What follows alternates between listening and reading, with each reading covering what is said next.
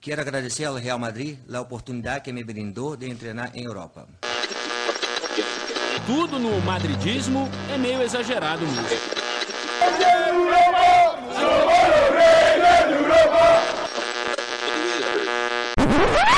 Bom dia, boa tarde, boa noite. Está começando agora um especial do Mundo Segundo os Madridistas. A gente vai fazer um apanhado rápido dessa temporada. E aqui na minha bancada virtual do meu lado esquerdo eu tenho ela, Camille Medeiros. Olá, pessoal. E do meu lado direito, diretamente da Bahia, temos ele, Matheus Ribeiro. Olá, pessoal. Olá, madridistas. É sempre um prazer inenarrável estar com vocês aqui para falar de Madrid.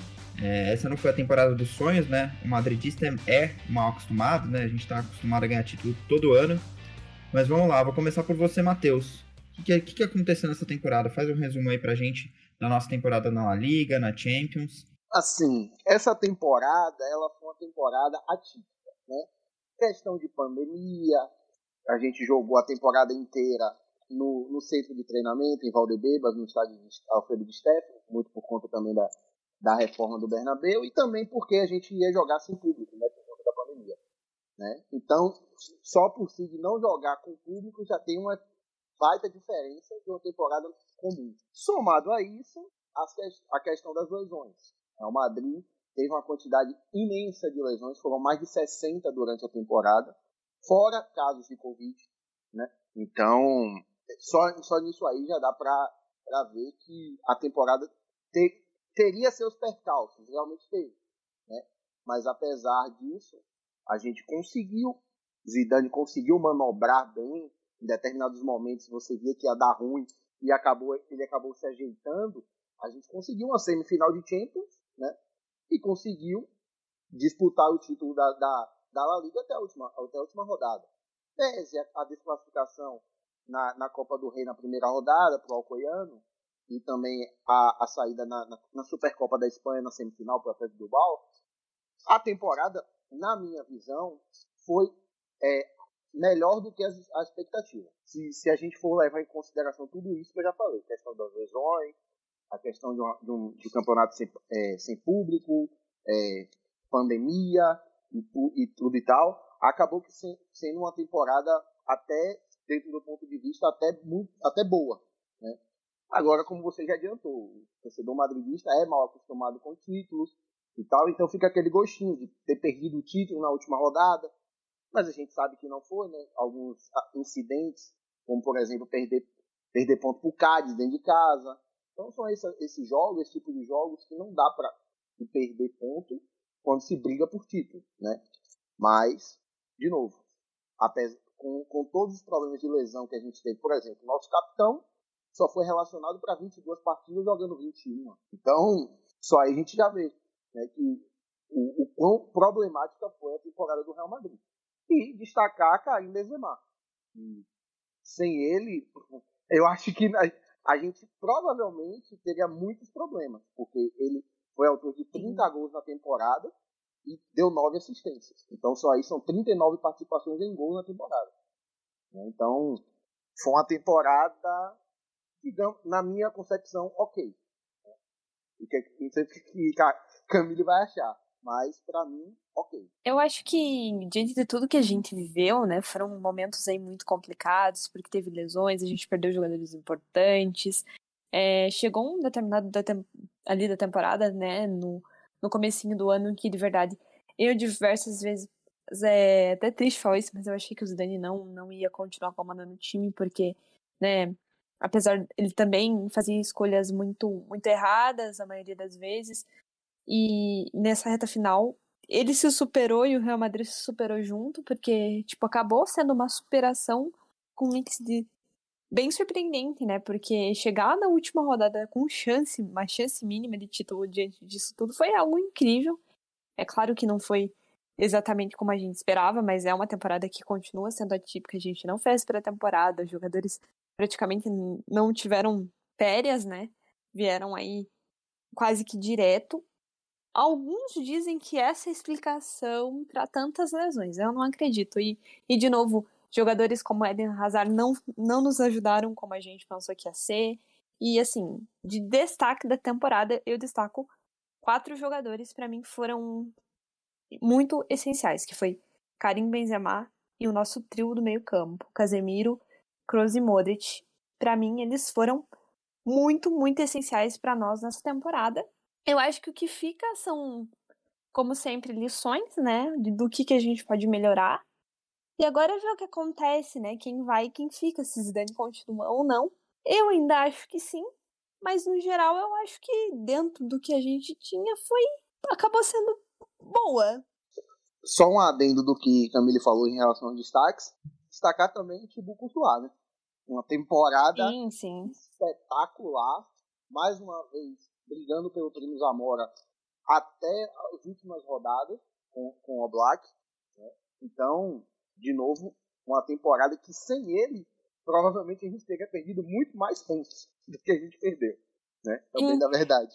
E uma, uma, um destaque, né, que acabou sendo um destaque aí na reta final, que foi o Militão, né, que foi muito bem, que merece, provou que na merece verdade, ter mais oportunidade. Na, na, verdade, os dois, né? A dupla de zaga reserva, né? Nath Sim. Militão. Pois é. Muito bem em conta do recado, quando Varane e Sérgio Ramos estiveram indisponíveis, né? Sim. Inclusive, uma pena que Nacho não foi convocado para a seleção espanhola. Dá né? para ci... Dá citar a, a a eliminatória contra o Liverpool. E fizeram uma eliminatória soberba, né? Da Champions League nas quartas de final. E esse assunto da, da convocação de Luiz Henrique aí já é um, uma conversa mais adiante, né? Não, uma, sim, uma mas, polêmica, é, mas, mas uma eu polêmica achei... mais adiante, porque realmente não tem explicação. Nacho, e tipo, como, como até Henrique falou no grupo da gente mais cedo, ele levar 24 jogadores, sendo que ele podia levar 26, e deixar de fora jogadores que ele poderia ter levado, só, só isso em si já é, já é contraditório, já é sem sentido, né? Por exemplo, um, um, um Canales, que fez um campeonato soberbo pelo, pelo Betis, ele ficar fora, o próprio Nacho ficar fora. Então, tem alguns questionamentos sobre a convocação de Luiz Henrique. É, eu não vou entrar nesse mérito do Luiz Henrique, porque é ex-treinador do rival, não convocou ninguém do Madrid. Então eu prefiro, De fato. prefiro não, não entrar nessa essa linha meio tênue, entendeu? Dá pra. Dá, dá pra tem, tem, tem seu sentido. Dá, Apoiado. Dá pra fazer um podcast sobre isso. Pode isso. Mas é, eu acho que, Justamente. Eu acho que vocês resumiram bem a temporada. Não dava para esperar muito, né? A gente sabia que o nosso time era limitado. Aliás, não era, é né? Eu acho que vocês fizeram é. destaques pontuais. Eu vou fazer um último destaque, que para mim é o troféu injustiçado do Real Madrid, que é Lucas Vasquez, que todo mundo sabe que não é um craque. É ah, é verdade, verdade. Pelo madridismo, pela disposição dele a jogar, independente de que ah. o Zidane queira que ele faça, ele faz. Então, acho que vale menções honrosas. Eu acho que não, não é um craque, nunca foi, nunca vai ser, mas merece menções honrosas. E é mais um aí que a gente não sabe se vai ou se fica, né? fica, mas. Ah, e uma coisa que é importante destacar é que o, o, time com o Vasquez estava vindo, vinha muito bem, né? Aí o Vasquez lesionou e aí deu uma quebra. Aí o time ficou um pouco perdido sem ele também. Né? Até o nosso menino de ouro lesionou, gente. Então, essa temporada foi realmente muito complicada. É, Quem me acompanha aqui no, pod, no, no, podcast, nesses últimos podcasts, sabe que eu defendo o Lucas Vasquez no Real Madrid. Um dos, um dos poucos que defendem você, né? Zidane e a mãe dele defendem ele. Então, exatamente. Tá, tô para criar aí um mundinho. Meu pivete Lucas Vasquez. Meu Brasil. Lucas Vasquez. Excelente. Então, Boa. então, né? A gente tem que falar dele. Ele, ele realmente, até lesionar, estava fazendo uma boa temporada. Em uma nova função, né? Zidane achou muito bem ele ali na lateral, estava muito bem até machucar. Fato é que ele, ele foi o terceiro líder de assistência do, do time, né? o terceiro colocado na La Liga, com seis assistências. Né? Então, só isso em si já, já demonstra a boa temporada que ele veio fazendo. Né? Sim. Obviamente, e ele, e ele reconhece o lugar dele no time. Ele não, tem, não é aquele jogador que fica fazendo birrinha, de, de ser titular e tal. Então, ter um jogador desse, às vezes, é bom no time. Né? Assim como o Nacho, né? Que, tipo, exato, exato. É, entra na mesma linha do Vasquez. Concordo, concordo plenamente. Que não é muito valorizado pela torcida como deveria ser, né? Um cara que sempre o time tá ali, precisou dele, ele tá ali, vai e faz o que tem que fazer, e é isso. E, assim, de verdade, eu acho que todo mundo deveria vazar muito mais esses dois. E, e, e Nacho é o quebra-galho de fato, né? Que ele joga, ele joga de lateral, ele joga de lateral esquerdo, ele joga de zagueiro. Se jogar, ele fez de se, tudo. Se precisar jogar no gol, ele joga. Ele fez se de precisar tudo. jogar no meio, ele joga também. É, é pau pra toda a obra, literalmente.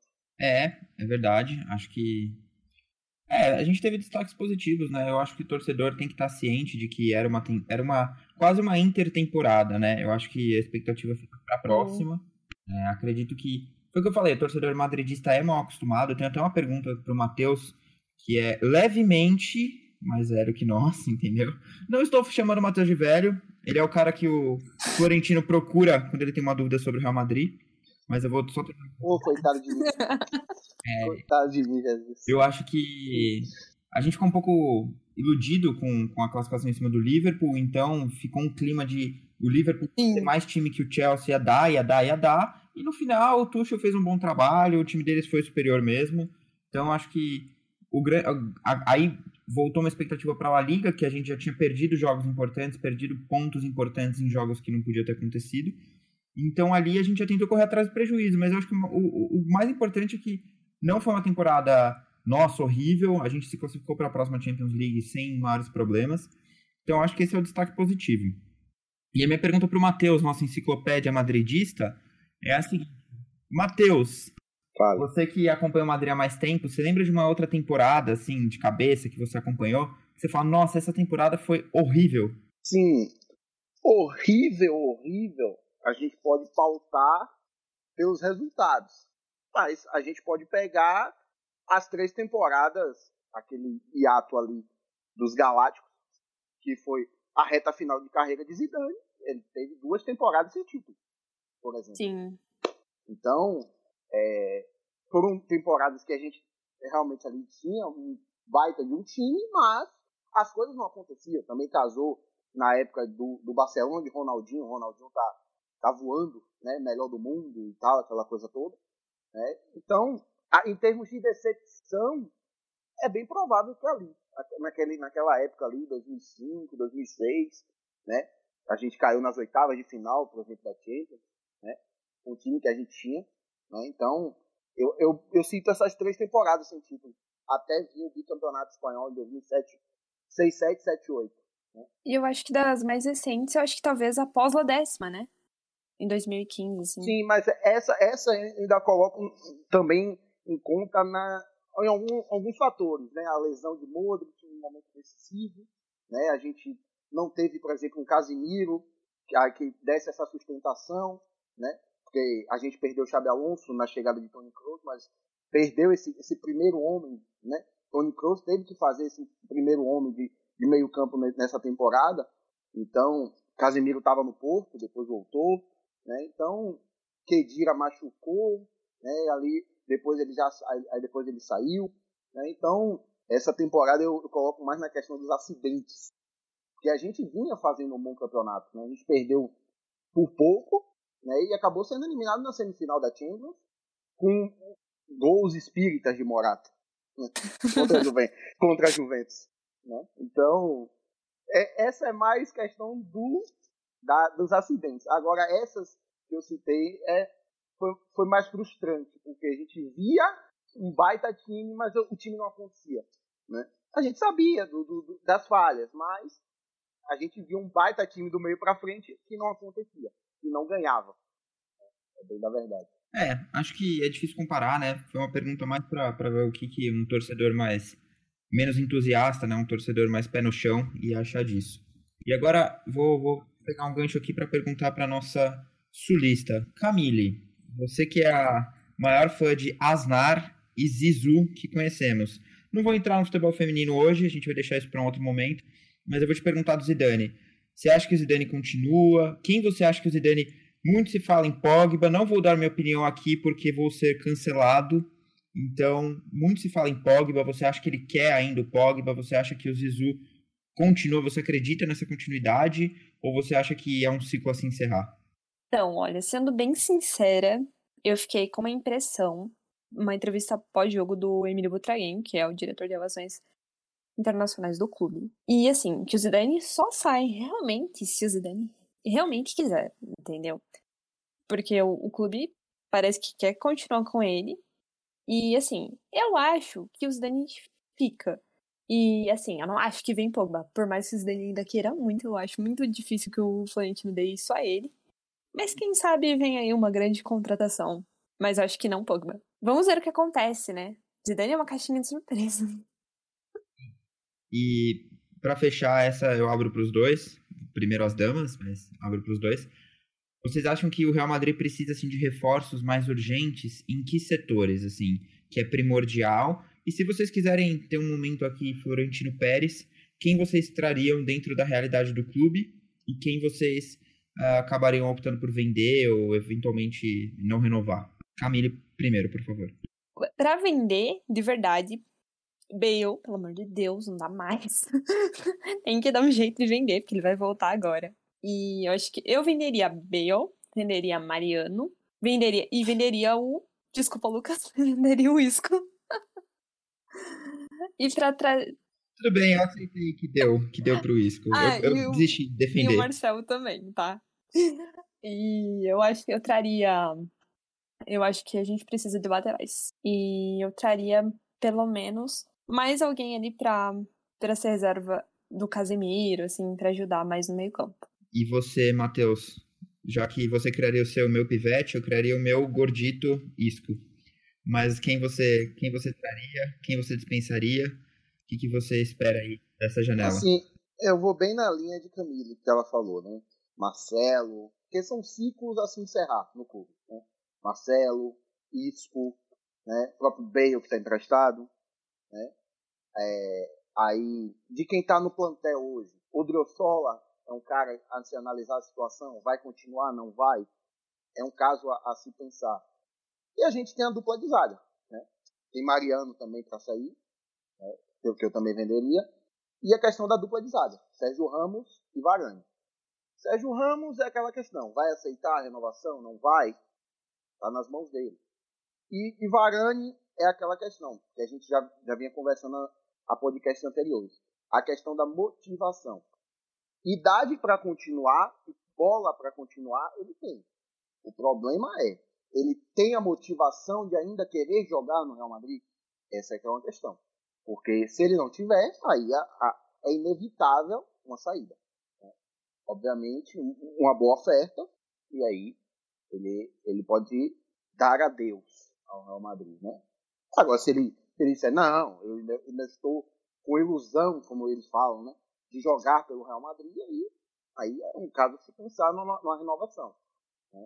Agora, quem eu traria, é, considerando que Alaba, que é o, o, nome que já está praticamente acertado, segundo os, os jornalistas, né, os que cobrem o clube, né, o próprio Fabrício Romano também, que é um cara bem informado, já falou que ele deve realmente assinar com o Real Madrid que é um cara que já cobre ali a zaga, a lateral esquerda, cobre também uma, uma possível recâmbio de Casimiro, Valente.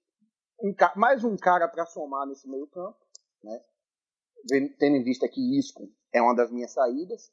A volta de Martinho Odegaard, né? que é um cara que eu acho que pode contribuir bastante. Né? E aí, se Sérgio Ramos e Varane ou um dos dois saírem, né? mais um zagueiro, e aí, aí tem alguns nomes na mesa, é Kundê, é, o próprio Paulo Torres, que o pessoal, que o pessoal fala, né, que pode ser. Né? E, aí, e, e a grande dúvida é o ataque. Quem vem para o ataque? O Madrid vai conseguir fazer esse grande investimento por, por Kylian Mbappé, que dizem que é o principal nome? Não sei. Né? O próprio Haaland se fala bastante, mas eu acho que falta um atacantes para o Real Madrid. Né? E aí vem a questão da, da, do desenvolvimento de Vinícius, de Rodrigo, né? o próprio Asensio, né? que deu uma, deu uma melhorada nessa reta final. Né? Benzema, que é um cara que dispensa comentários, provavelmente vai renovar até 23. Né? Então, eu acho que é, por, é bem por aí mesmo. Não é de fazer loucuras, como tem gente botando aí, saindo 10, entrando 15. É, não, não, não, dá, a gente sabe que não dá, ainda mais no período de pandemia, né? Então, mas eu acho que vai, vai, vai passar muito por aí, né? O meio campo, Alaba, que é um cara praticamente certo, talvez mais um zagueiro se sair um dos dois ou os dois, Ramos e Varane, e, e um cara para frente, né? Mbappé ou, ou Haaland. Eu acredito que deve ser por aí mesmo. Mas em virtude desse momento complicado que a gente vive, eu acho, acho difícil. Eu não diria, não vou dizer impossível, mas eu acho difícil. Não, sim, de fato, de fato. O Real Madrid precisa se virar muito bem nas vendas. Né? Aí eu também não citei os, os, os emprestados. Você tem Bale, né, que, eu, que eu citei, mas você tem Brahim também, que é uma situação a ver. Vai vender para o Milan, não vai? Né? Você tem Maioral, pode ser vendido também. Né? Então, são, são casos a se definir. O próprio Ceballos no, no, no Arsenal também, que, que, que, pode dar uma, uma, uma venda boa também para o Real Madrid. Então, para fazer esse movimento, precisa arrecadar fundos. Então, vendas vão ser necessárias. É, vamos aguardar. A temporada acabou recentemente, né? Foi mais para ver. Quem sabe em breve a gente não, grava um novo podcast para falar do assunto. Mas para fechar, é, que nota vocês dão para essa temporada do Real Madrid, de 0 a 10, avaliando todas as limitações que a gente teve, né? Óbvio que se a gente fosse avaliar não ter título, a nota é baixa, mas avaliando o cenário, né? O elenco, as limitações, o que, que vocês dão aí de nota? Fazer um apanhado geral. E dessa vez eu vou começar pelo Matheus e a Camila encerra. Assim, como a gente já veio antecipando, né, na questão na, no início do podcast, é, as lesões atrapalharam, né? É, jogo sem, sem torcida e tal, né? Eu diria um, um 6,5 a 7, né? Eu, eu também fui daqueles torcedores que compraram o discurso do clube no começo da temporada de não fazer investimento. O Real Madrid não contratou antes da temporada. Né? Então, já, já, eu já faço minha análise em cima disso também. Real Madrid não fez investimento, não trouxe reforço. Então, já é uma coisa, uma coisa para você dar um desconto realmente. Né? Não sei até que ponto as finanças do clube estavam mal para não trazer reforço, mas se o presidente falou, o, o, o, o elenco reduziu o salário muitas vezes durante, durante esse período. Então, levando isso em conta e a questão de muitas lesões e a gente conseguir chegar numa semifinal de Champions e disputar a La Liga até, o último, até a última rodada, tese, questão de, de, de, de decisão de Zidane, um jogo ou outro, é, teimosia aqui e ali, um 6,5 a 7 eu acho que estaria de bom tamanho para essa temporada que eu achei ok. E você, Camille? Olha, em virtude de tudo que a gente viu e, assim, do esforço deles, principalmente nessa reta final, e a gente ter chegado aí numa semifinal de Champions, apesar dos pesares, né, já que muitos cravaram que a gente não passaria da fase de grupos e que a gente estaria na Europa League, olha, eu 7,5 a 8. Essa é a minha nota para o Real Madrid e eu fiquei extremamente orgulhosa de, de tudo que eles fizeram, mesmo não tendo títulos. A entrega deles em campo foi, foi incrível. Então é isso. É, os dois tiveram opinião de que a temporada do Real Madrid passou sem DP. Não, não foi com louvor, mas passou sem DP, né? Então agora fica a expectativa para a próxima temporada.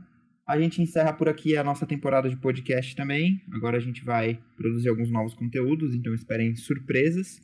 Queria agradecer muito a presença dos meus dois comentaristas nessa noite. Camille, muito obrigado. É sempre um prazer estar aqui com vocês. Aguardem na próxima temporada, nós teremos grandes novidades e Alamadê. Matheus, muito obrigado. Muito obrigado, Lucas. Muito obrigado, pessoal. E até a próxima temporada. Então, em breve, a gente vai ter um podcast num formato muito parecido com esse para falar do feminino. E aí encerramos oficialmente a temporada de Madrid. Mas não a temporada de Meu Madrid. Aguardem novidades e tchau!